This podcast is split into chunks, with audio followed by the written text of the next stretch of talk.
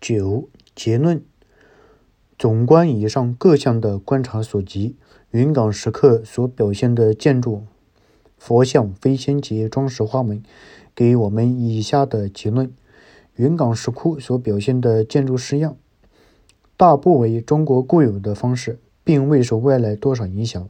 不但如此，且使外来同化于中国。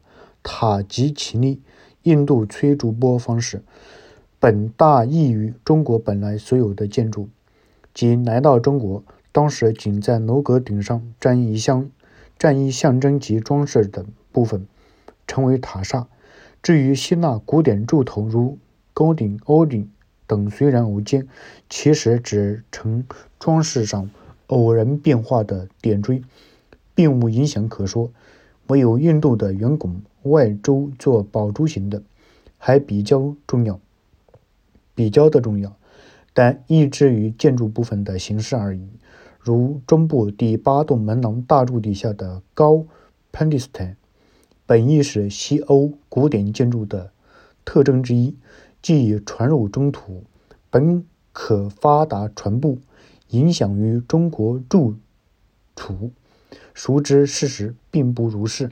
隋唐以后及后代住处，均保守石之覆盆等。扁圆形式，虽然偶有稍高的筒形，亦未见多用于后世。后来的中国种种基座，则恐全是由台基及须弥座演化而出来的，与此种 pedestal 并无多少关系。在结构原则上，云冈石刻中的中国建筑。确实明显明显表示其应有架构构架原则的构架上主要部分，如支柱、额、栏额、顶、斗拱、嗯檐瓦、檐脊等，一均应用如后代，其形式且均为后代同样部分的雏形无疑，所以可以证明，在结构根本原则及形式上。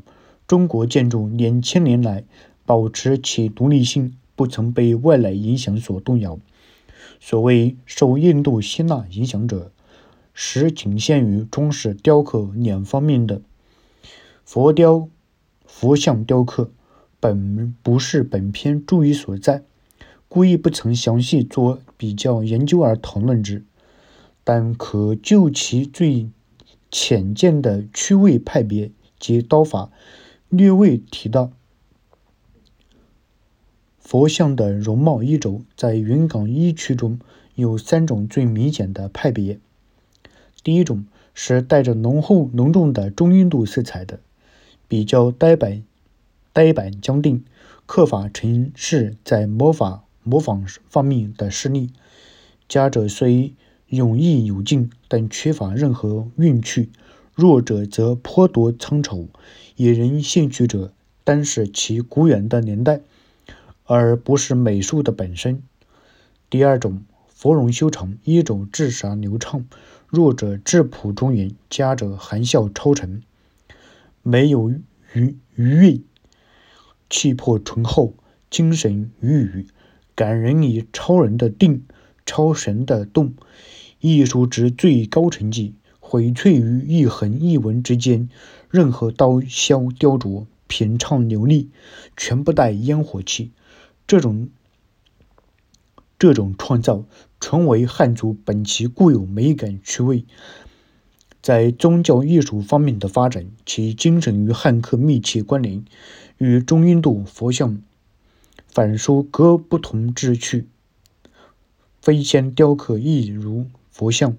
有上面所述两大派别：一为模仿，以印度像为模型；一为创造，综合模仿所得经验与汉族固有趣味及审美倾向做新的尝试。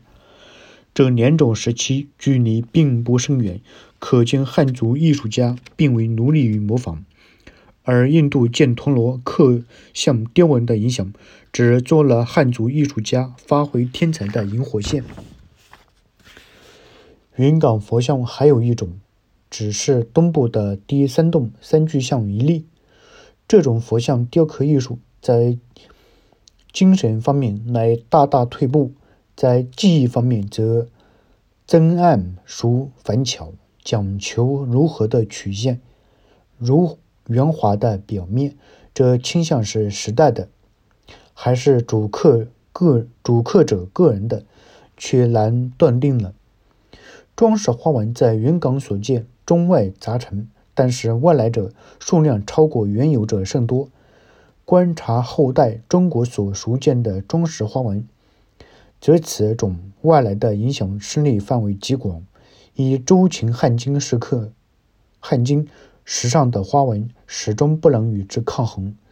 云冈石窟乃西域印度佛教艺术大规模侵入中国的实证，但观其结果，在建筑物上并未动摇中国基本结构，在雕刻上只强烈地触动了中国雕刻艺术的新创造，其精神气魄格调根本保持着中国固有的，而最后却在。